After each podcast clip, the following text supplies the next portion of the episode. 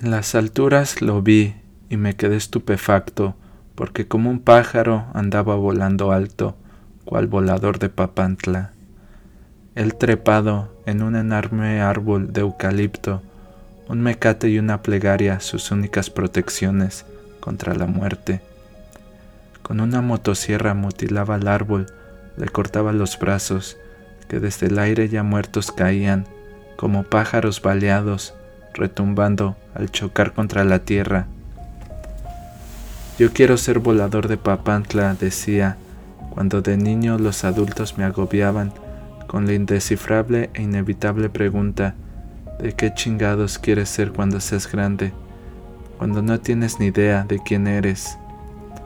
Pues decía, volador de Papantla, y me imaginaba volando alto, con un pañuelo rojo amarrado en mi frente.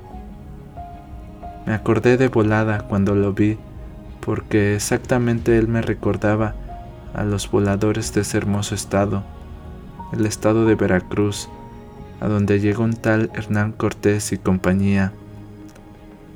Ah, recordé a aquellos muchachos subiéndose al poste, con el lazo amarrado en la cintura, listos para ganarse unas monedas o para perder la vida, justamente como mi paisano también en este día soleado en California lo hacía. Los pájaros volaban, los carros pasaban, mientras él por unos cuantos dólares el pellejo arriesgaba. Sus compañeros desde abajo sostenían la cuerda y lo observaban. De ese lazo tan delgado su vida dependía.